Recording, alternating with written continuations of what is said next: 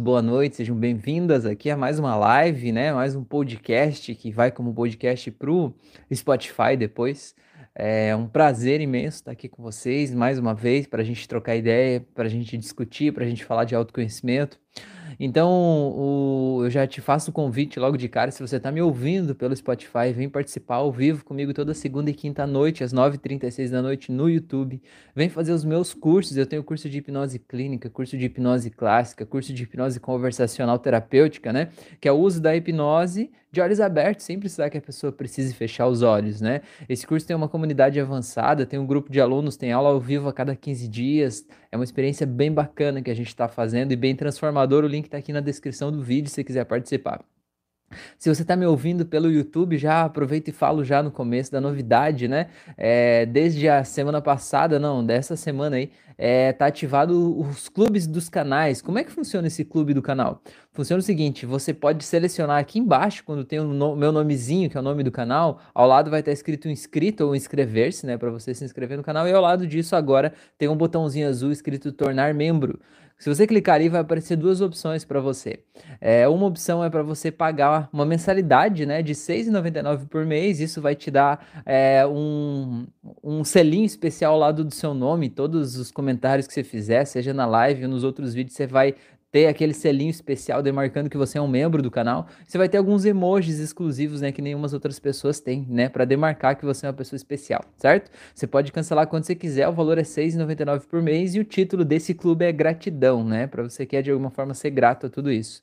Uh, a segunda opção do clube de canais, né, é uma mensalidade de R$ 29,90 e nesse segundo clube a gente vai fazer lives ao vivo, né? Eu vou fazer terapia ao vivo com um dos integrantes desse clube dos canais a cada 15 dias, né? Ou seja, duas vezes por mês vai ter um atendimento exclusivo para as pessoas e essa live vai ficar disponível para os para as pessoas, né, que fazem parte desse clube. Então, tá aí esse convite aí para você se quiser participar. Beleza? Se você não quiser entrar para os clubes, nada muda, tudo continua exatamente como sempre foi. Beleza? Fica só esse convite aí, né, um plus aí se você quiser é, de alguma forma seguir esse caminho aí comigo, tá bom?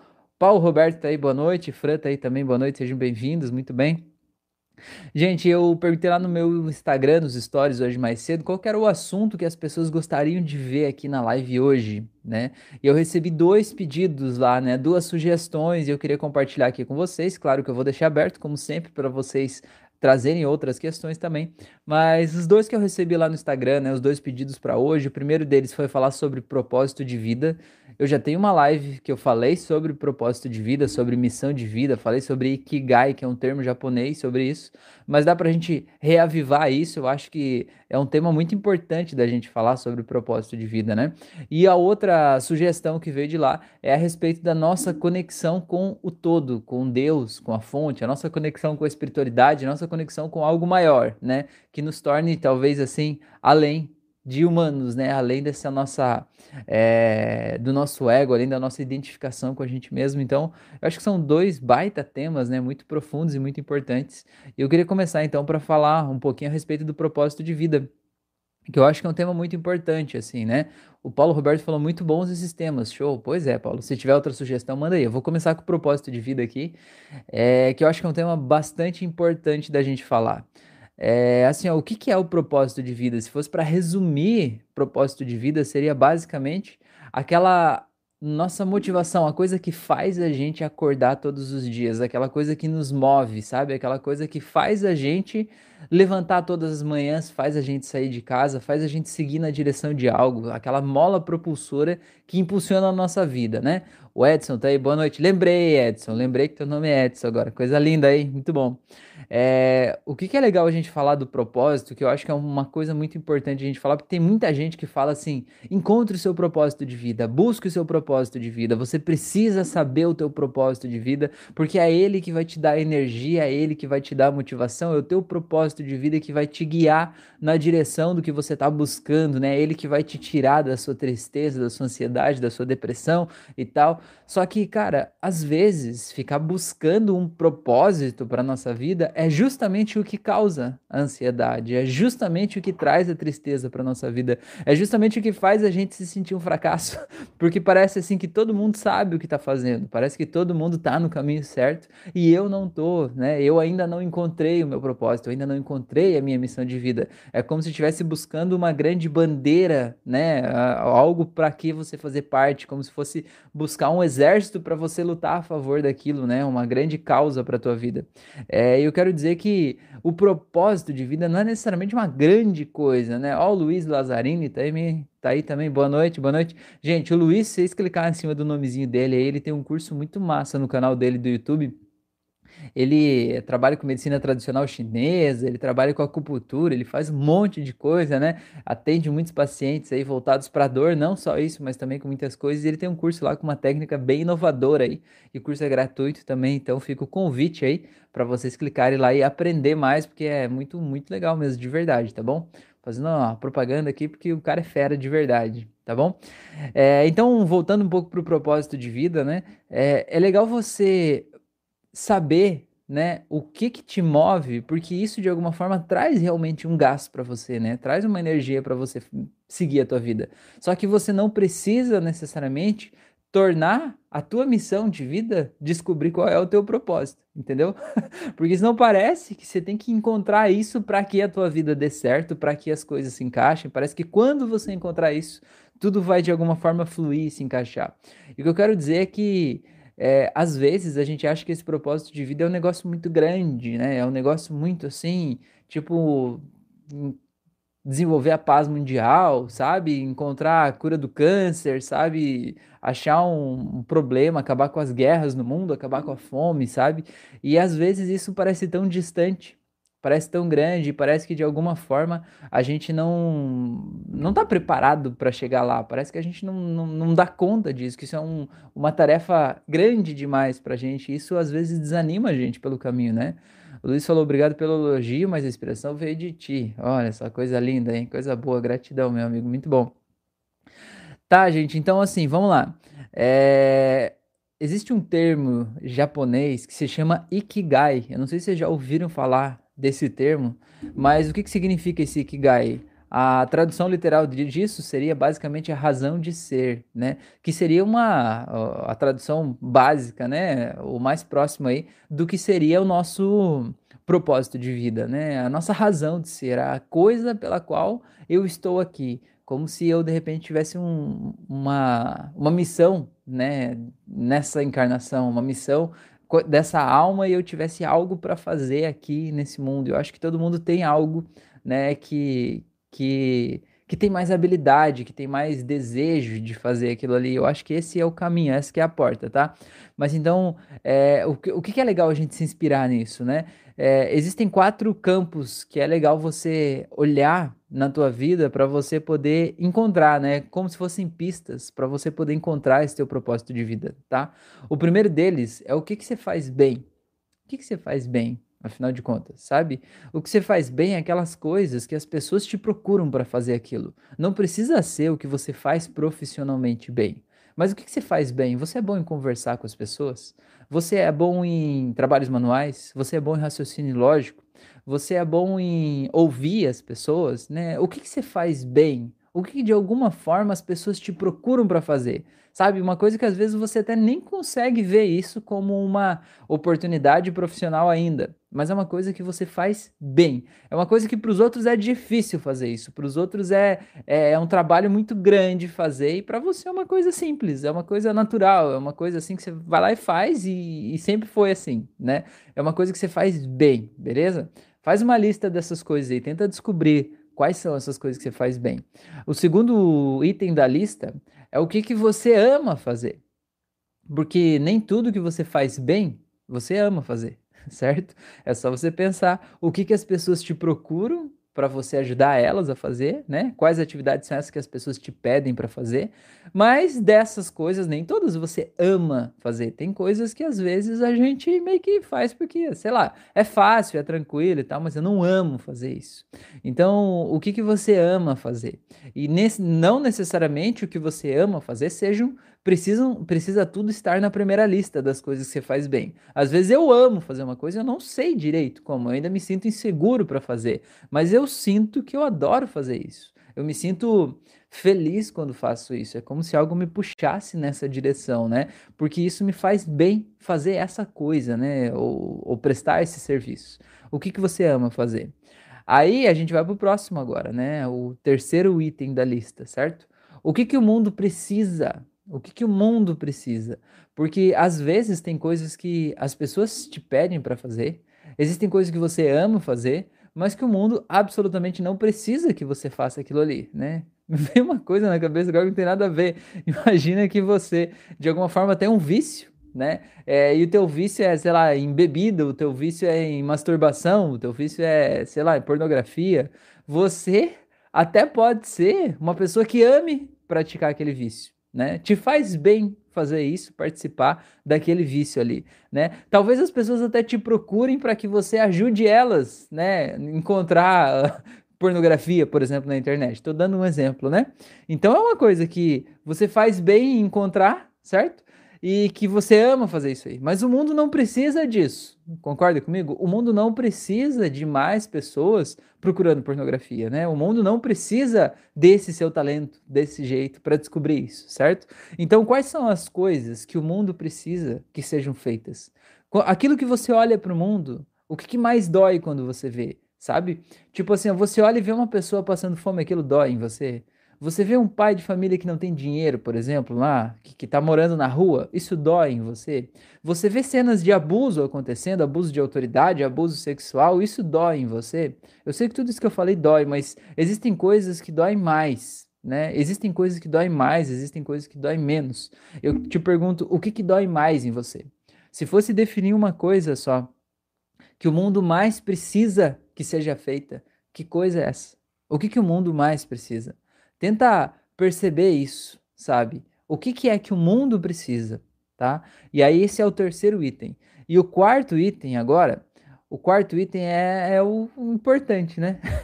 o quarto item é o seguinte: o que, que você pode ser pago para fazer, certo? O que, que você pode ser pago para fazer? Porque existem coisas que você pode fazer bem, que você ama fazer, que o mundo precisa que seja feita, mas que de alguma forma você não pode ser pago para aquilo, ou não existe ninguém que talvez esteja preparado para pagar aquilo daquele jeito. Talvez você possa pensar em receber é, uma, algum tipo de monetização, talvez, por fazer aquilo de um outro jeito, talvez não do jeito tradicional, mas você precisa saber o que, que as pessoas estão dispostas a pagar. Então, cara, se você achar uma coisa nessa lista de coisas aí, dentro da sua cabecinha linda, que tiver esses quatro campos, mano, esse é o teu caminho. O que que você faz bem? O que você ama fazer? O que que você pode ser pago para fazer? E o que que o mundo precisa que seja feito? Cara, se você achar isso aqui, você está realizado na tua vida né? Porque isso aí realmente vai preencher todos esses campos aí do seu da sua busca, certo? Então isso é muito legal, com certeza vai trazer um novo um novo ânimo para a tua vida. Sobre esses pontos, eu acho que é legal falar também a questão do que você pode ser pago. Assim, ó, nem sempre o jeito que a gente vai receber ele é o jeito que a gente espera receber, ou é o jeito que a gente está preparado para receber por aquilo ali. Às vezes a gente precisa tomar uma atitude, mesmo sem saber que vai vir algum tipo de dinheiro daquele sentido ali, mas porque a gente sente que é o nosso caminho, a gente sente que aquilo deve ser feito.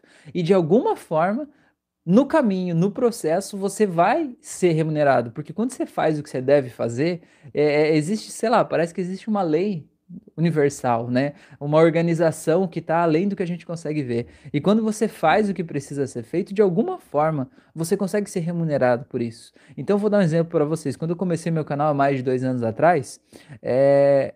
eu não tinha nenhuma ideia de ganhar dinheiro fazendo isso aqui, né? Não era meu objetivo, não era minha perspectiva, né? É... Nunca imaginei que o YouTube de alguma forma ia trazer clientes, ia trazer dinheiro ou algo do tipo. Mas eu fiz porque eu sentia que eu devia fazer isso, sabe? Eu sentia na minha alma que eu devia, de alguma forma, transbordar um pouco de tudo que eu estudei a minha vida toda, né? É, eu sempre gostei muito de autoconhecimento, eu sempre gostei de ler muito, eu sempre gostei de ver documentários, eu sempre fui fascinado pela mente humana, fiz, tinha feito vários cursos de hipnose, cursos da área da psicologia, né? fiz cursos de psicanálise, cara, fiz um monte de curso, né? E aí eu sentia que eu tinha que compartilhar isso com as pessoas, só que sabe o que, que aconteceu? Eu percebi que as pessoas que estavam à minha volta, elas não queriam saber disso. Isso talvez já tenha acontecido com você. Você tentar falar de uma verdade tua para alguém que não tá nem aí. Alguém que tá achando que você é errado, que você tá, tá, tá vendo coisas, que você tá inventando coisas, que isso não é desse jeito que funciona, né? As pessoas acham que você é um problema, que você é um doente, sei lá, né?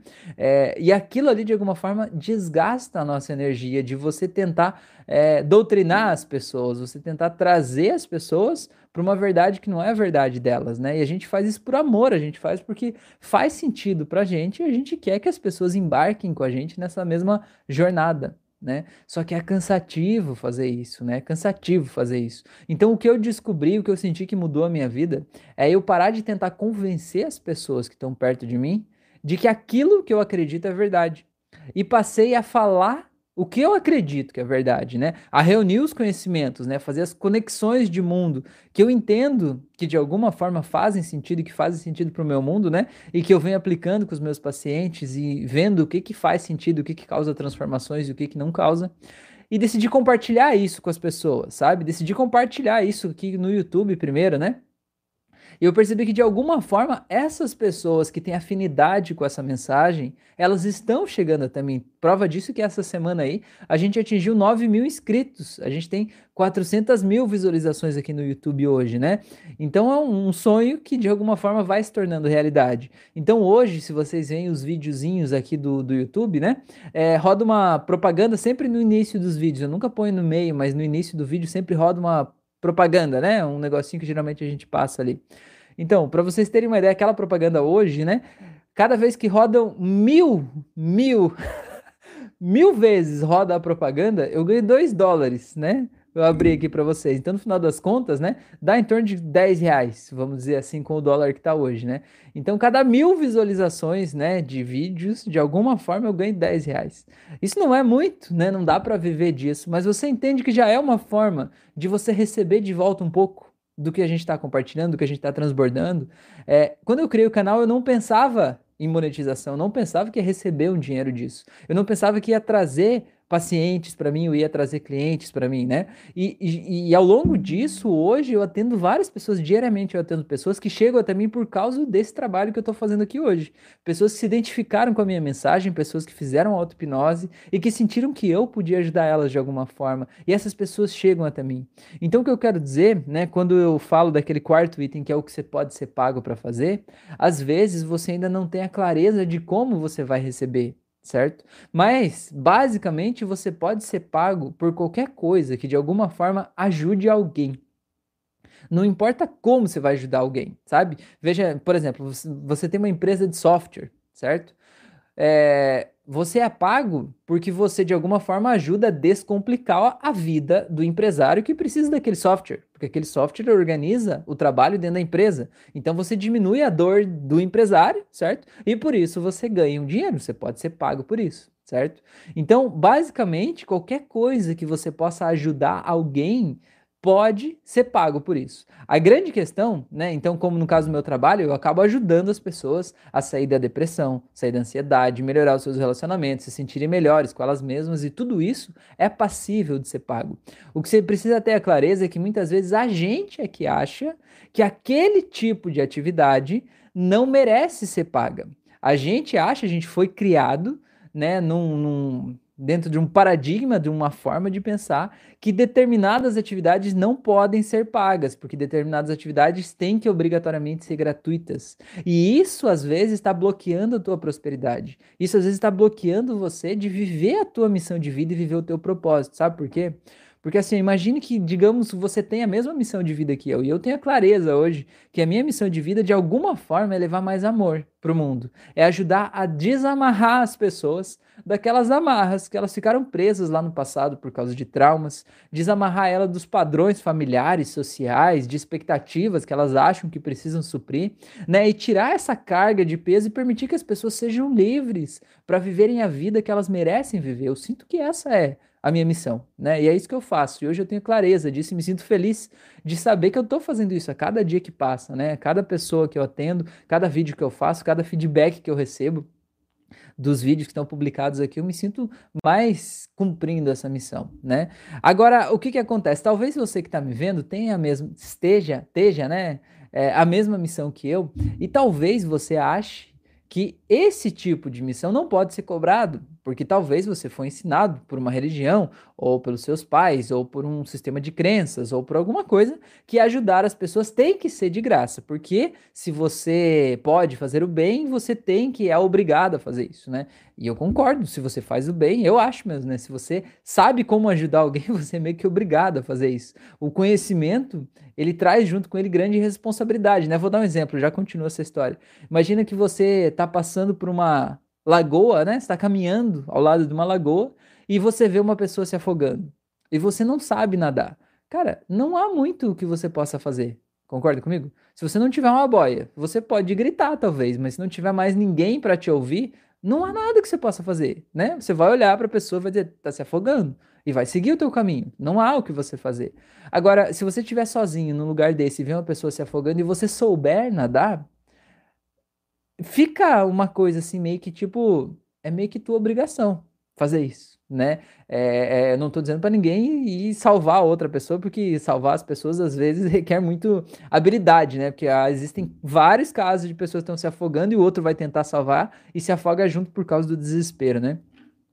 Mas o que eu quero dizer assim que com o conhecimento nesse exemplo prático, né, o conhecimento de natação, você adquire junto uma responsabilidade que você não tinha antes, né? Enquanto você não sabia nadar, você não era obrigado a salvar uma outra pessoa tá? Então, o que eu quero dizer com isso é que às vezes a gente acredita, né, que o que a gente faz de bem para as pessoas não pode ser cobrado, né? Não é ético, não é justo, não é moral, é uma pessoa que de alguma forma está se aproveitando do sofrimento do outro ou algo do tipo. E essa é uma crença muito importante, uma crença que precisa ser quebrada. Se você tem essa crença aí, já está na hora de você quebrar isso, tá? Sabe por quê? Porque assim, ó, todo mundo precisa viver e a gente precisa de dinheiro para viver tá? Todo mundo precisa. Você precisa morar em uma casa, você precisa comer, você precisa pagar a conta de água, luz, telefone, você tem uma série de necessidades, você precisa comprar roupa e tudo isso a gente faz com dinheiro. O dinheiro não é ruim, o dinheiro é apenas uma moeda de troca, certo? O que, que acontece se você acha que fazer o bem tem que ser sempre gratuito? O que, que acontece? Você obrigatoriamente vai ter que ter uma outra atividade, uma outra profissão, uma outra forma de ser remunerado certo? Porque você precisa viver, né? A menos que você tenha alguém, né? Um pai, um tutor, alguém que vai te sustentar, você vai precisar sobreviver. E se você tem no teu sistema de crenças que fazer o bem para as pessoas não pode ser cobrado, logo isso nunca vai poder ser tua profissão. Você sempre vai ter que ter uma outra profissão e fazer isso nas horas vagas. A questão é, pensa comigo, se você sente que a tua missão de vida é ajudar as pessoas, é de alguma forma levar mais luz, amor, né, desamarrar as pessoas das coisas, certo? Pensa comigo, se você trabalha em uma outra coisa que você não gosta, que não tem nada a ver com a tua missão de vida, você faz só pelo dinheiro, você trabalha 10 horas por dia lá, né, considerando a hora do almoço, enfim, tudo mais, fica lá. Quanto tempo sobra para você ajudar as pessoas? Sobra uma hora por dia? Sobra 10 horas na semana? Sobra 4 horas no sábado? Não estou dizendo que isso é pouco, mas você consegue entender quantas pessoas a mais você poderia ajudar se você pudesse fazer essas 10 horas por dia, todos os dias, fazendo isso, você consegue entender que se você tornasse isso a tua profissão e ganhasse dinheiro disso, você ia automaticamente se melhorar enquanto pessoa, enquanto profissional, você ia buscar mais cursos, você ia buscar se aperfeiçoar, você ia buscar técnicas mais modernas, mais rápidas, mais eficientes, porque isso é a tua profissão. E você entende que a partir do momento que você definisse isso como algo profissional, você ia ter melhores resultados e ajudar as pessoas de forma mais rápida e a tornar o mundo um lugar melhor de forma muito mais rápida e muito mais eficiente do que fazendo isso apenas uma vez por semana ou uma hora por dia lá no teu momento vago. Então o que eu quero te dizer é essa essa questão do que você pode ser remunerado para fazer é uma coisa que precisa ser levada em consideração também o teu sistema de crenças para ver se você por acaso não está eliminando possibilidades porque tem uma crença aí antiga, antiquada, que de alguma forma está te impedindo de ganhar dinheiro do que você realmente ama e de viver da tua missão de vida. né? Então, esse é o, o pensamento que eu queria deixar aqui para vocês agora no começo, tá? Então, deixa eu ver o que mais vocês falaram aqui. Eu vi que vocês falaram umas coisas, mas eu não não parei ali. Beleza, vamos lá. O Alzanir falou: Boa noite, professor Rafael. Eu ainda eu estou aprendendo mais ainda, te agradeço. Que legal, Alzanir, gratidão. O Luiz falou: Eu conheci isso como propósito e com algumas palavras de definições diferentes. Pois é, isso aí mesmo. José Antônio Raia falou: Boa noite a todos. Seja bem-vindo, José. Maria Correia tá aí também. Boa noite a todos. A Sara Santos, boa noite. Beleza. Muito bom. Desculpa. Gente, eu queria fazer uma enquete rápida aqui com vocês. E aí, você conhece o teu propósito de vida? Você conhece a tua missão de vida? Você sente que hoje, de alguma forma, você está vivendo essa tua missão de vida? Conta aqui para mim. Conta aqui, vamos, vamos trocar uma ideia, né? Vamos trocar uma ideia. Eu, eu digo assim que eu descobri o meu propósito de vida, descobri a minha missão. Eu sinto que hoje eu faço o que eu devo fazer. Eu descobri isso depois dos 30 anos de idade. É, e eu tive três empresas antes disso, tive vários trabalhos. Cara, eu fiz um monte de coisa na minha vida, certo? E eu até gostei de várias coisas que eu fiz enquanto eu fazia, né? Mas de alguma forma, hoje é diferente. Hoje a energia que eu sinto de fazer o que eu faço é um negócio diferente, né? É uma coisa que é inexplicável.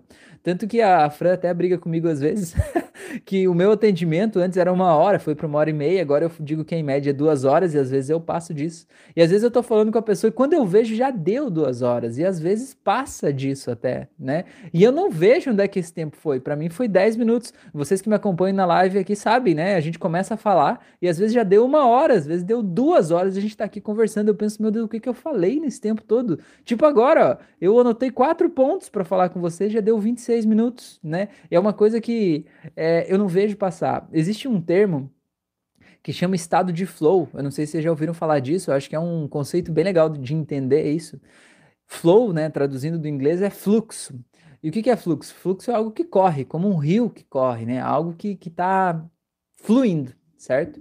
Então, o que é o estado de flow? Estado de flow é um estado de espírito em que você entra eventualmente nesse estado de espírito e quando você está lá, é como se você deixasse de existir. A sensação que você tem é como se você deixasse de existir como pessoa e você se integrasse a algo, como se você fluísse junto com aquilo ali. Então vamos dar um exemplo. Imagina um surfista, né? O surfista ele vai lá, no começo é difícil subir na prancha, da, subir na prancha, achar o equilíbrio, entender das ondas, entender da maré, entender do vento, entender como a onda abre, como é que ela fecha, olhar a formação das ondas, né? Sentir se o equilíbrio vai ficar mais para direita, mais para esquerda, mais para frente, mais para trás, como é que isso influi, né? No jeito que a onda vai, no jeito que a prancha vai na onda, né? Mas com a prática ao longo do tempo Existe um momento que aquele surfista ele chega lá no mar e ele simplesmente sabe o que fazer. Ele não pensa em nada mais disso. Ele fica lá de boa, sentado, olhando, esperando. A hora que a onda vem, ele levanta, ele fica de pé e, e o corpo dele sabe exatamente aonde colocar os pés. E ele simplesmente se deixa ir, né? E ele não vê o tempo passar, ele não vê exatamente como que ele fez aquilo ali, né? Isso é um estado de flow. Estado de flow é o momento em que você faz algo que você realmente gosta de fazer e que você não vê aquilo passar. E esse estado de flow, eu sinto que ele está muito conectado com a nossa missão de vida. Então, quais são os momentos da tua vida em que você está em estado de flow? Esses momentos, eles têm muito a ver com o teu propósito, com o que você está buscando, com o que você deve fazer aqui, né? É, quais são as coisas que te deixam nesse estado de flow? É praticar um esporte, é fazer uma atividade física, é fazer, ajudar as pessoas, é conversar com as pessoas, é fazer uma prática terapêutica. O que, que te deixa nesse estado assim de flow? Isso é um, um ponto muito importante assim para a gente se autoconhecer. Beleza? O Luiz falou: e dependendo do que for, se for gratuito, você não consegue ajudar o tanto de pessoas que poderia, pois tem a cultura de quando a esmola é muito, o santo desconfia. Todo sentido, Luiz, com certeza. E dependendo do que for. Ah, é, é aqui. É, Luiz, é, é verdade. E assim, ó, é, vou dar mais um exemplo, né? Exemplificando isso que o Luiz falou, né? Uma coisa muito importante. Imagina aí, por exemplo, que você, de alguma forma, sei lá, tem um problema aí cardíaco. Vamos dar um exemplo. Você tem um problema cardíaco, você precisa fazer a cirurgia para resolver esse problema cardíaco, né? Aí você vai lá e vai pesquisar como é que você faz isso. Aí tem os médicos lá, cobram, sei lá, 20 mil reais, 30 mil reais para você fazer uma cirurgia lá, né, no coração, para fazer uma ponte de safena, sei lá, o que precisa ser feito. Aí de repente você chega lá e diz assim, encontra um médico te encontra na rua, né, no, no hospital e diz assim, ah, ô fulano, eu sou médico aqui e tal, né, Eu tô fazendo cirurgia aqui e eu tô fazendo de graça esse procedimento. Vamos fazer comigo? Tem alguma coisa errada aí, não tem? Você vai ficar com o pé atrás e vai dizer, meu, o que está acontecendo aqui? Como assim de graça? Que negócio é esse? O que, que, que, que tá pegando, né? Você vai achar que esse cara, ou ele está querendo fazer um experimento científico com você, testar um procedimento que ele não conhece, né? Ou que de alguma forma ele está tirando sarro de você, ou você vai achar que ele não é um bom médico, ou você vai achar que ele de alguma forma faz algo errado, né? Ou você vai achar que ele quer te usar para alguma outra coisa, ou que ele vai querer vender os seus órgãos, você vai pensar um monte de coisa. E isso não vai te deixar confiar no procedimento, certo? Então, não vai te deixar confiar do mesmo jeito que você confiaria se você fosse lá e pagasse 30 mil reais. Você ia muito mais tranquilo, com a sensação de, ah, eu tô no melhor médico, vai dar tudo certo, né? E tudo bem, certo? Então, o que eu quero dizer, né, traduzindo isso que o Luiz falou numa outra linguagem, né? É, quando a gente recebe as coisas de graça, a gente tende a não valorizar do mesmo jeito que a gente valorizaria quando a gente paga. Vamos dar um outro exemplo. Imagina que você passa na rua, você vê uma placa lá escrito pizzaria, pizza grátis hoje. Pizza grátis hoje. Você vai ficar assim, como assim? Por que, que essa pizza está de graça? Será que tem, essa massa está vencida? Será que tem alguma coisa errada acontecendo? E qual é o problema? Você já vai estar tá procurando o problema, né? Se você for lá ainda, entrar na pizzaria e comer, começar a comer pizza, você não vai apreciar o sabor da pizza, você vai ficar tentando sentir assim, será que tem alguma coisa errada aqui? Será que isso aqui tem, tem algum problema? Será que está envenenado isso aqui? É, é diferente de, por exemplo, você for lá numa pizzaria e você pagar pelo rodízio de pizza. Cara, você pagou, sei lá, vamos dizer que pagou 100 reais no rodízio de pizza, para ser mais caro ainda, né? Pagou 100 reais no rodízio de pizza. Como é que você vai comer aquela pizza? Cara, você vai mergulhar naquela pizza. Você vai comer tudo que você puder, até doer a barriga e vai continuar comendo ainda, porque eu paguei, agora eu vou fazer valer a pena. Entende que o dinheiro não é um problema. O dinheiro, na verdade, ele abre as nossas portas, né? Para a gente poder receber mais coisas. Quando a gente paga, a gente confia mais naquele processo, a gente consegue transformações maiores dentro da gente. Então é muito importante isso. Você pensar sobre isso. Até as pessoas que você está ajudando né? É, se você cobrar dessas pessoas de alguma forma, mesmo que talvez não seja financeiramente, mas cobrar alguma coisa dessas pessoas, elas vão valorizar mais o teu conhecimento e elas vão se permitir mais ser ajudadas de um jeito mais rápido, tá bom? A Maria, Maria Corrêa falou: esse conhecimento é universal, todos mesmo que de forma rudimentar sabem que o trabalho é todo ele remunerado. O que acontece é que sempre existem uns abutres que acham que existem criados ricos. Exatamente, sempre tem gente, né? A questão é, você vai ouvir o abutre ou você vai ouvir alguém que está te dizendo que tá tudo bem, né? Você merece receber pelo bem que você faz. O Paulo falou: Não sei o que realmente gosto, sou aposentado e gostaria de fazer alguma coisa, mas não sei o que pode ser. Come... Começo algumas coisas, exemplo, alguns cursos e paro. Mas, Paulo, é legal, né? Esse momento da vida que você está vivendo é o momento de testar, né? Eu digo que a aposentadoria é a nova adolescência, não é, não, Paulo? Adolescência é aquele momento de testar os limites. Aquele momento de você de é, ir contra né, a corrente, ir contra os pais, é o momento de você descobrir quem é você, de conhecer o mundo, de se aventurar, fazer coisas que você jamais pensava em ter feito, né? E agora, às vezes, a gente vive uma vida, né, é, num trabalho de um jeito X, né, esperando que a gente vai ser feliz depois da aposentadoria, né? Como se fosse um, uma porteira, assim, né, numa rua, depois daquela porteira ali eu vou poder ser feliz. Só que às vezes a gente passa aquela porteira e descobre que não tem nada diferente do outro lado da porteira, é a mesma rua que a gente sempre teve, né? E isso às vezes dá um baque na gente, né? Diz assim, pô, que, que, por que, que eu demorei tanto para perceber isso, né? Mas o que, que acontece? É o momento que você não tem mais aquela obrigação de ter que prestar um serviço para ganhar um dinheiro, para sobreviver e tal, né? Você já tem uma certa segurança, então é o momento de você testar. É o momento de você se aventurar, é o momento de você conhecer coisas novas. E eu acho que isso é incrível, né? É incrível você poder ter essa oportunidade. A questão é só não se cobrar, né, meu amigo? A questão é você se permitir se aventurar em coisas novas, fazer coisas que você nunca fez. Começou um curso, sentiu que não é para você, tudo bem, tá tudo certo, vamos para outra, né? Você não tem a obrigação de chegar até o final daquele curso. A única coisa que precisa cuidar é saber se você não tá se auto-sabotando nesse processo, né? Tipo, eu comecei um curso, gostei disso, mas eu, eu, algo faz eu parar e abandonar o processo no meio, né? Como se eu, de alguma forma, é, quisesse seguir naquela direção, mas não seguisse né? Isso faz às vezes eu me sentir assim como um barco à deriva. Eu acho que essa questão do propósito de vida, é, ele tem muito a ver com essa metáfora do barco à deriva, né? É, quando a gente não sabe o que, que a gente está fazendo, a gente não sabe por que, que eu estou aqui, né? Eu não sei qual que é a minha missão de vida de alguma forma. É, é, é, como se fosse um barco, sabe, desses a vela que tá no meio do mar lá, e aí esse tipo não tem para onde ir, né? Fica meio vazio, meio sem sentido, o vento sopra daqui, sopra de lá, sopra da frente, de trás, e é só mar para todo lado, né? Não tem muito aonde ir, né? Você se sente vazio, se sente meio sem, sem energia muitas vezes, né? Sem um propósito mesmo, né? Sem o porquê de eu estar aqui, né? Dá até um vazio existencial muitas vezes, né? E esse propósito, digamos, é a tua missão. Tipo, porra, você é um barco, você vai daqui até lá, você vai levar isso aqui para lá, você vai naquela direção, você vai buscar tal coisa, você vai transportar tal coisa, né? E isso de alguma forma te leva naquela direção. A questão aí, né, é que muitas vezes as pessoas se aposentam achando que vai ter uma grande liberdade, talvez, e essa liberdade às vezes dá essa sensação de estou à deriva, essa sensação de tá, por que, por que, que eu tô aqui? O que, que eu tô fazendo? Que, que, que sentido tem a minha vida? Tem quantas pessoas que passam a vida querendo parar de trabalhar?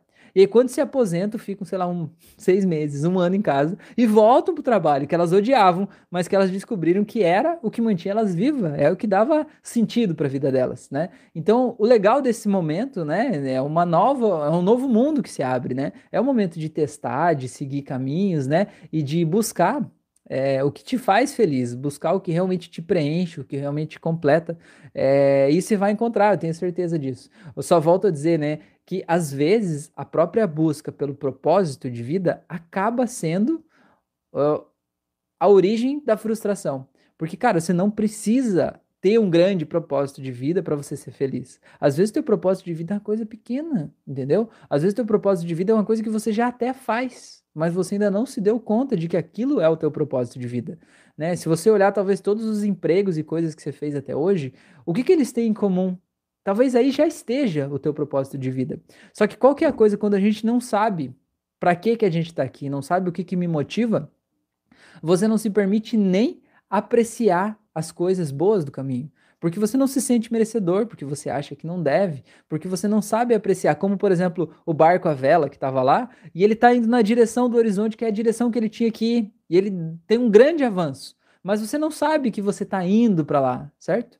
Como você não sabe que você está indo para lá, você não sabe apreciar o prazer da conquista, dessa vitória de ir daqui para lá, porque afinal de contas você não sabe que você está indo para lá. Isso muitas vezes as pessoas conseguem nas suas profissões é, um grande desempenho, conseguem ganhar muito dinheiro, conseguem evoluir nas suas carreiras, conseguem ter suas casas, viagens, né? É, ter várias pessoas próximas de si, mas não sabem aproveitar isso porque elas não se sentem merecedoras disso ou sentem que aquele vazio ainda está lá. E esse vazio, o que, que é? É o vazio do propósito. Para que, que eu tô aqui, afinal de contas, né? Qual é a minha missão de vida, certo? Então, na verdade, é, é legal você se permitir a respeito do propósito de vida, você se permitir pensar grande, mas você se permitir começar pequeno também, tá? É, mesmo que as pessoas achem que isso é ridículo, tá? Vou dar um exemplo de mim aqui de novo, né? É, eu senti que de alguma forma o meu papel é ajudar a tornar o mundo um lugar melhor, né? Ajudar a tirar as pessoas das amarras que estão impedindo elas de viver a vida que elas merecem, que estão fazendo elas se sentir tristes, estão fazendo elas brigar umas com as outras, né? Estão fazendo elas sentir raiva uns dos outros, fazendo elas sentir medo em relação ao futuro, e tudo isso de alguma forma está atrapalhando elas de viver uma vida incrível, certo? Agora imagina quando eu comecei o canal, que ninguém assistiu o meu vídeo. Né? no meu primeiro mês eu acho que eu tive duas visualizações, sei lá, foi um negócio ridículo, né? É... Como é que é? Como é que eu digo isso para alguém, né? Não, a minha missão é ajudar a tornar o mundo um lugar melhor. Alguém vai olhar de fora e vai dizer assim, com duas pessoas assistindo o teu vídeo em um mês, para de ser idiota, né? Não seja besta, isso não tem nada a ver.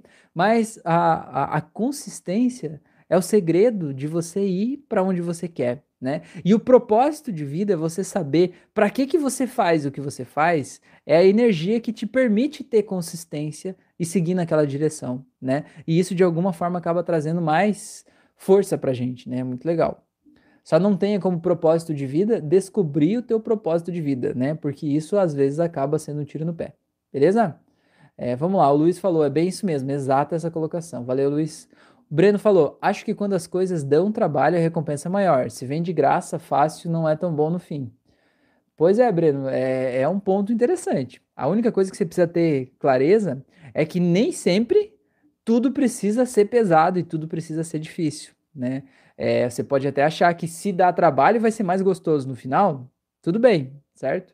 É, isso te ajuda a enfrentar o trabalho que precisa ser feito para que você possa atingir a recompensa que vem depois dele.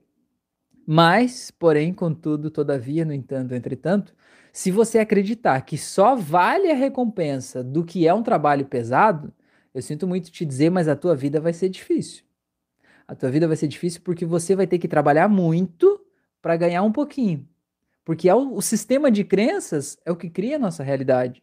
Porque o que, que acontece? Quando chega um negócio que é muito bom para mim, né? Eu penso assim, não, tem alguma coisa errada aí, né? E aí a gente acaba perdendo aquela oportunidade. Então é legal equilibrar e ter esse limite, né? E saber assim que é, quando o trabalho quando o trabalho é duro, a recompensa acaba sendo mais doce, porque a gente pelo esforço que a gente teve de fazer aquele trabalho, a gente acaba se permitindo aproveitar mais a recompensa, né? É que nem o exemplo lá da pizzaria. Se você pagar mais caro pelo rodízio de pizza, você vai sentir que as pizzas são mais gostosas, ou você vai sentir que você vai comer mais, sei lá, porque de alguma forma doeu mais no teu bolso fazer aquilo ali, né? Mas é importante também aprender a receber as coisas boas da vida que vêm de forma leve. E isso é muito importante, porque senão a, a gente acaba sempre achando que acaba devolvendo os presentes que a vida traz pra gente, porque a gente acha que precisava ser pesado, né?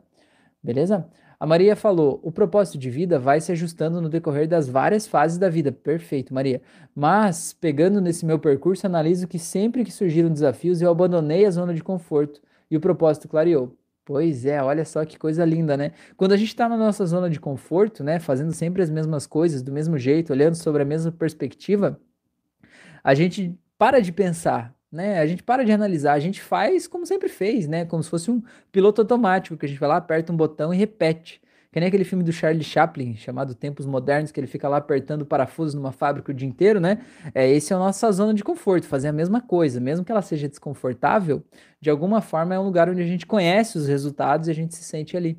E quando a gente sai dali, Aí a gente se obriga a olhar para o mundo em volta, né? A gente se obriga a olhar para outras possibilidades. E aí, nesse momento, é o momento que as coisas realmente clareiam, né?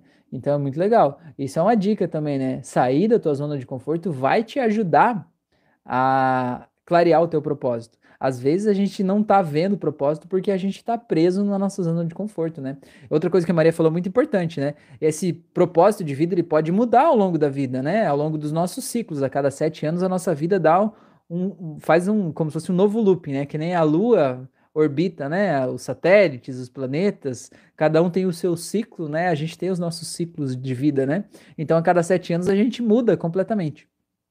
Então, o nosso propósito de vida pode mudar ao longo desse processo também e tá tudo bem. Na verdade, não tem que ficar apegado às coisas como elas eram.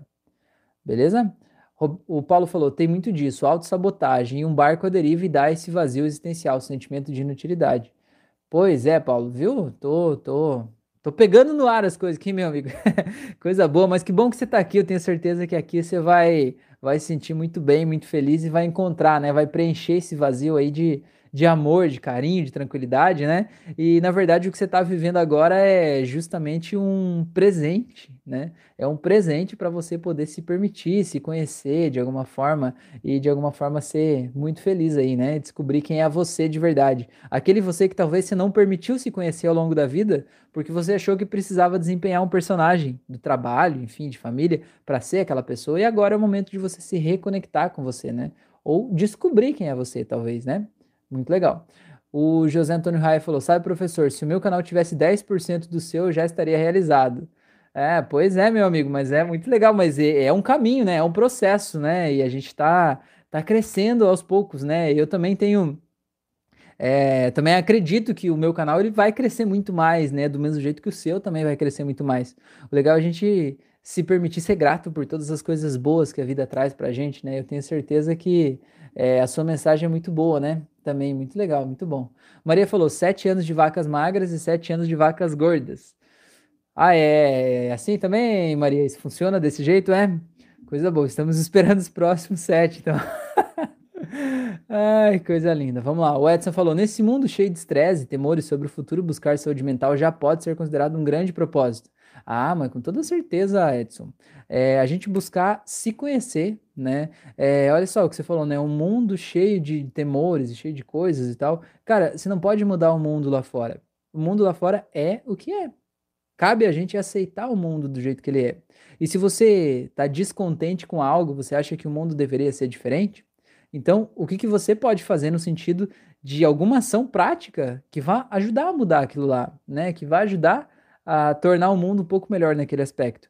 Mas a gente precisa aceitar e a gente precisa mudar o jeito que a gente se sente a partir das coisas que a gente não pode mudar. É, porque não adianta a gente se estressar, por exemplo, né? Não adianta você estar em pânico, ter uma crise de pânico, você se sentir mal, se sentir triste, porque o mundo é injusto, porque tem pessoas passando fome, porque é, a distribuição de, de riqueza é desigual ao longo do mundo, né? Não adianta. Vai ajudar, o mundo vai se tornar melhor porque você está sofrendo com isso, porque você está morrendo aos poucos por causa disso, porque você está tendo crise de pânico em casa por causa disso. Não vai certo? Então a gente precisa ter a clareza de saber o, o que eu posso fazer e o que eu não posso fazer. E focar a minha atenção no que eu posso, né? Cada vez que eu me perceber me incomodando com algo que simplesmente não depende de mim, eu poder soltar aquela preocupação. E eu sei que isso é um exercício que, quando a gente está fazendo, parece que é infantil, parece que é irresponsável fazer isso. Mas, cara, irresponsável é você continuar se sentindo mal por algo que você não pode mudar. Entendeu? Então, vamos dar um exemplo. Que você sente que de alguma forma a coisa que mais te dói é ver as pessoas que estão morrendo de fome ao longo do mundo. Certo? E aí eu digo assim: não, você tem que desconectar desse pensamento porque você não pode fazer nada sobre isso. Aí você vai dizer, Rafael, mas você não é humano, você não é humanitário, você não está entendendo que são vidas humanas, né? Pessoas que estão morrendo. Eu entendo, eu entendo sim. Mas eu te pergunto, você se preocupar com isso vai fazer alguém ser alimentado lá na ponta? Vai fazer o mundo ser um lugar melhor? Não vai. Então, o que, que você pode fazer para ajudar essas pessoas a terem alimento? Para ajudar essa distribuição de riqueza a ser diferente? Talvez, se você, você pegar, e se isso é uma coisa que te dói, né? Se você realmente pegar uma vez por semana, sei lá, ir lá e dar um prato de comida para moradores de rua, talvez você esteja diminuindo essa dor do mundo, ajudando uma pessoa que está embaixo do teu nariz e talvez você não está vendo. Talvez ajudando a dar uma cesta básica para uma família necessitada é uma coisa que pode parecer pequeno para você, mas para aquela família é o mundo. Entende o que eu quero dizer? Então, a gente tem que focar a nossa energia no que a gente pode fazer e não ficar se desgastando por algo que simplesmente não depende da gente. Você pode se espernear, que nem uma criança, sabe? Uma criança reinando assim. Você pode espernear, se debater, xingar, gritar, achar que é injusto e tudo vai continuar igual, entendeu? Então depende de você mudar o jeito que você se sente a respeito dessas coisas para que você possa ver caminhos para tomar ações de gente grande, né? Ações efetivas que de alguma forma vão ajudar a resolver aquele problema. Nem que não resolva o problema do mundo inteiro, mas resolva dentro da tua possibilidade, né? é, dentro da tua realidade e ajude a resolver. Ao longo do caminho, você vai adquirir novos processos, né? Vai adquirir novos conhecimentos e nova, um novo campo de atuação que vai te permitir ajudar mais pessoas. Tem uma frase do Mário Sérgio Cortella que eu acho muito legal que fala o seguinte: faça o melhor que você pode com o que você tem agora, até que você tenha condições melhores para fazer ainda melhor. Cara, eu acho que isso é muito legal. É muito, muito assim, verdade, sabe? E às vezes a gente fica esperando o momento ideal, esperando condições, e de alguma forma essas condições nunca chegam, porque essa condição é a gente que cria, tá bom? José Antônio Raia falou: Hoje sou aposentado e quando trabalhava já ajudei muita gente de forma graciosa e acho que posso ajudar com a hipnose, mas sei que poderia cobrar sim, ainda mais sabendo que a pessoa pode pagar. Exato, exatamente. O Paulo falou: é, será que vou ter que esperar meu próximo ciclo daqui três anos com 63, 7 vezes 9, rindo para não chorar? Não, Paulo, na verdade não é necessariamente, né? É 7, 7, assim, né? Esse 7 é uma ideia, assim, genérica, principalmente no início da vida, né? A gente acaba dando, né, os ciclos mais claros, né? Porque sete anos de idade você deixa de ser aquela criancinha, bebezinho e passa a ter certas responsabilidades, né?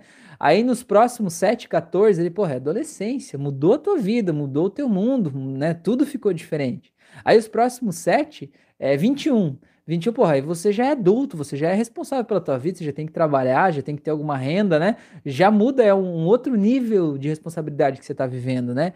Aí os próximos 7 é 28. Cara, 28 ali é perto das, da crise dos 30. Aos 28 você já acha que você já devia ter uma profissão consolidada, que você já devia ter um nome no mercado. Você acha, quando antes disso, você já acha que você devia ter um milhão de dólares, devia ter tua casa própria, teu carro próprio, tua família, filhos encaminhados e tal, né? E é isso que é a crise dos 30, né? Você perceber que você tá longe disso aí ainda, né? Ou que essas coisas aí não são para você, sei lá, né?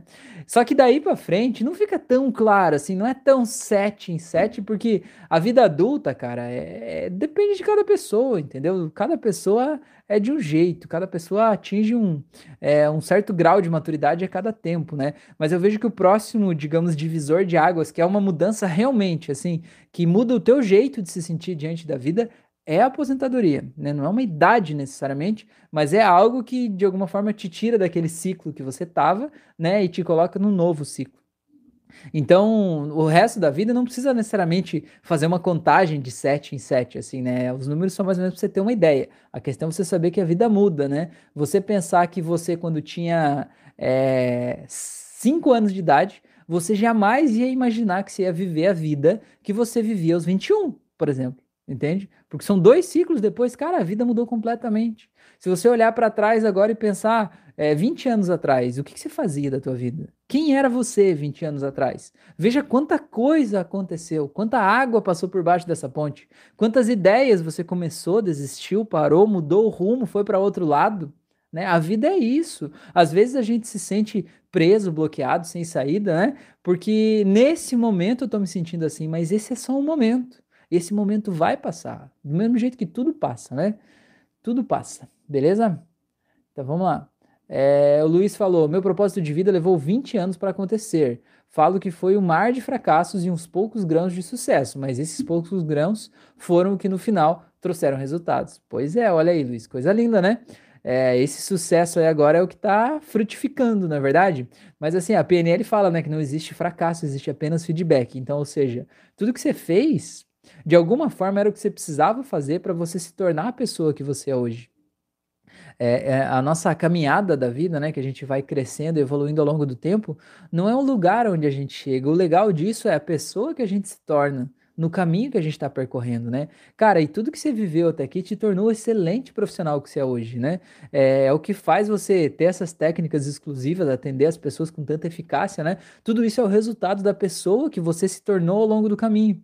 E o que é mais legal disso, né? Quando a gente tem essa clareza, né? De que não é o, o, dinheiro que eu conquistei, não é o lugar social, prestígio social que eu tenho, ou algo do tipo, mas é a pessoa que eu me tornei. O legal disso é que se você imaginar, Luiz, que de alguma forma você perder tudo que você tinha, né? Perder, sei lá, casa, família e tudo mais, profissão e tal, se tiver que começar de novo, pelo aspecto profissional, vai ser muito rápido. Você não vai levar 20 anos de novo para você achar o teu caminho, porque você já sabe o que fazer, você já sabe quem é você, você sabe o que dá certo, o que dá errado, e isso é o que você se tornou né? E isso é muito poderoso, cara. É muito legal a gente aprender a olhar para nossa vida, né? E olhar para tudo que a gente desenvolveu até aqui. Eu acho isso muito legal.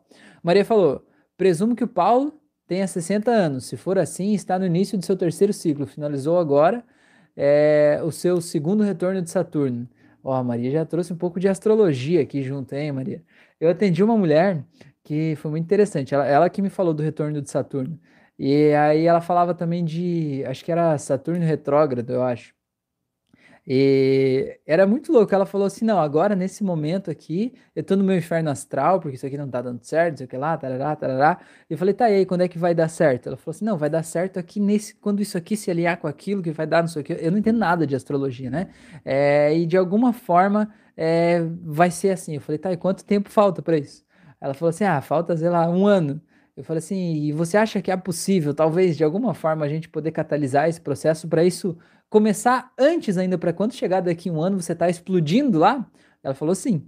Então a gente pôde fazer isso para a gente poder fazer o processo terapêutico, porque se eu não fizesse isso, ela não ia se permitir ser feliz dentro do inferno astral dela, né? Isso é uma coisa muito importante a gente entender, sabe? É, sobre astrologia, sobre espiritualidade, sobre mediunidade, eu acho que isso é uma coisa muito importante a gente entender que aquelas sobre signos assim, né? Aquelas coisas, elas influenciam a gente. Eu acredito realmente nisso, né? O signo influencia, se você olhar as pessoas de signos diferentes, você percebe que tem padrões de comportamento que realmente definem algumas pessoas, né? Elas se encaixam como se ela estivesse sendo é, influenciada por aquele, aquele padrão de comportamento, aquele jeito de pensar, né? Assim do mesmo jeito que a espiritualidade, né? Do mesmo jeito que outras coisas. Mas a grande questão é, as pessoas às vezes usam isso como uma desculpa, sabe? Como uma muleta, dizer assim: "Ah, eu sou assim porque eu sou do signo tal". Tipo assim, então eu nunca vou mudar, né? Essa aqui é uma dor que sempre vai doer em mim porque eu sou do signo tal. Agora, se você acredita né, em astrologia, em signos, você acredita em algo maior, né? Você acredita que você está sendo influenciado pelo universo, por tudo que está acontecendo aí, né? Então, se você acredita nisso, você deve acreditar também que se você nasceu nesse signo, não é para que você se embrulhe na merda toda desse signo e sofra tudo que esse signo tem para sofrer. É para você entender que você veio nesse signo e nasceu nesse dia para você transcender os problemas daquele signo. Concorda comigo? Ou para você aprender a usar as habilidades que aquele signo pode trazer e influenciar na tua vida, né? É, então é muito legal você olhar para isso não como uma muleta, né? Buscar conhecimentos para se entender, entender o que compõe a tua personalidade, mas não se deixar de lado achando que você é uma marionete do universo, do cosmos e de tudo mais, né? Porque você é quem você é, você é o resultado de tudo isso e você é um ser ativo no meio de tudo isso, né? É muito legal. Beleza? Então, deixa eu voltar aqui. É, o Luiz falou: sim, aprendi o mar de como não fazer as coisas e os grãos que foi peneirado é o que deu sucesso. Legal. O Edson falou: concordo plenamente com você, Rafael. Tive muita insônia no começo da pandemia, mas não cheguei a tomar nenhuma medicação. Vários conhecidos meus quase piraram por conta do estresse. Tiveram que desacelerar e priorizar a saúde mental. Pois é, cara. É uma loucura isso aí, né? É uma loucura o momento que a gente está vivendo.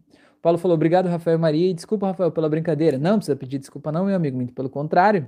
Estamos juntos aqui, beleza? Gente, e aí? É isso então? Fez sentido para vocês? 56 minutos, acho que já tá bom de live por hoje, não é verdade? Tem alguma coisa que eu não falei aqui, de alguma forma que eu possa é, contribuir? Tem alguma coisa mais que vocês querem falar a respeito de propósito de vida?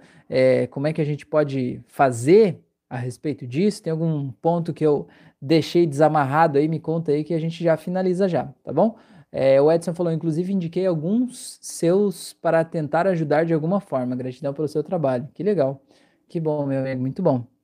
Gente, então, enquanto vocês escrevem, eu já vou aproveitar, desejar uma ótima noite a todos vocês, dizer que vocês durmam bem, se cubram bem, porque tá frio aqui, deve estar tá frio aí também, né? Se cuidem, né? Tenho ótimos sonhos essa noite. Faço os meus cursos de hipnose clínica, hipnose clássica, hipnose conversacional terapêutica, que tem uma comunidade de alunos, aula ao vivo a cada 15 dias. Participe aí dos clubes, dos canais que eu expliquei lá no começo, né? Para você poder se sentir mais próximo aí de tudo isso aí, né? É, e se você está me ouvindo pelo Spotify, vem participar ao vivo toda segunda e quinta noite no YouTube, que é quando eu gravo, né? E faço ao vivo essas lives aqui. Então vai ser muito bom ter você aqui junto, né? Trocando ideia, trazendo a tua experiência, né? A tua expertise, o teu know-how. E também, de alguma forma, se você sentir que eu posso te ajudar no teu processo de autoconhecimento, posso te ajudar a se livrar, talvez, da dor, da tristeza, da depressão, da ansiedade, sei lá onde é que você tá, e te ajudar a construir a vida épica que você merece viver, aquela vida incrível, tá? Vai ser um prazer te ajudar com isso. Eu atendo as pessoas por chamada de vídeo, né? A minha sessão dura em torno de duas horas. A gente faz regressão de idade, regressão para outras vidas, desamarra trauma de infância. A gente ajuda a construir o futuro que a pessoa merece, ajuda a mudar o relacionamento, melhorar a relação das pessoas umas com as outras, né? E ajudar você a se sentir bem, mesmo no meio de tudo isso que está acontecendo aí na tua vida, seja lá o que for isso que está acontecendo aí tá bom? Então, se você quiser, me manda uma mensagem lá no, Instagram, que eu te explico certinho como é que funciona, vai ser um prazer te atender, tá bom? É... Ah, eu já quero aproveitar e também fazer o convite, publicar aqui, né? Falar para vocês que a Fran também faz atendimentos. Os atendimentos da Fran são mais holísticos. Ela atende com reiki, atende com uma mesa quântica, ela atende com apometria. Então, se vocês quiserem algum tipo de atendimento, também manda mensagem para Fran, manda um direct para mim lá no Instagram que eu conecto vocês com ela, tá? e aí ela vai poder explicar para vocês certinho como é que funcionam esses trabalhos terapêuticos que ela faz. Trabalha com florais de bar também, é uma coisa bem legal, tá bom? Então vamos ver aqui. A galera colocou aqui abraço, abraço, boa noite. A Maria falou abraço para todos, até breve. O Breno falou boa noite. Aqui também está um frio louco. Pois é, o bagulho ficou louco mesmo. O Paulo falou conversacional não tem no YouTube. Paulo, me manda uma mensagem no Instagram lá que eu te explico certinho. Eu tenho um curso da hipnose conversacional que eu fiz em abril, um mini curso gratuito que ainda está disponível no YouTube. E aí eu tenho um curso que é pago, é uma comunidade de alunos, né? Mas me manda um, um link lá que eu te explico certinho esses dois aí, tá bom? Luiz falou a todos uma boa noite, foi um prazer estar aqui hoje com vocês, tá bom? Valeu, gente, se cuide, um grande abraço e até a próxima.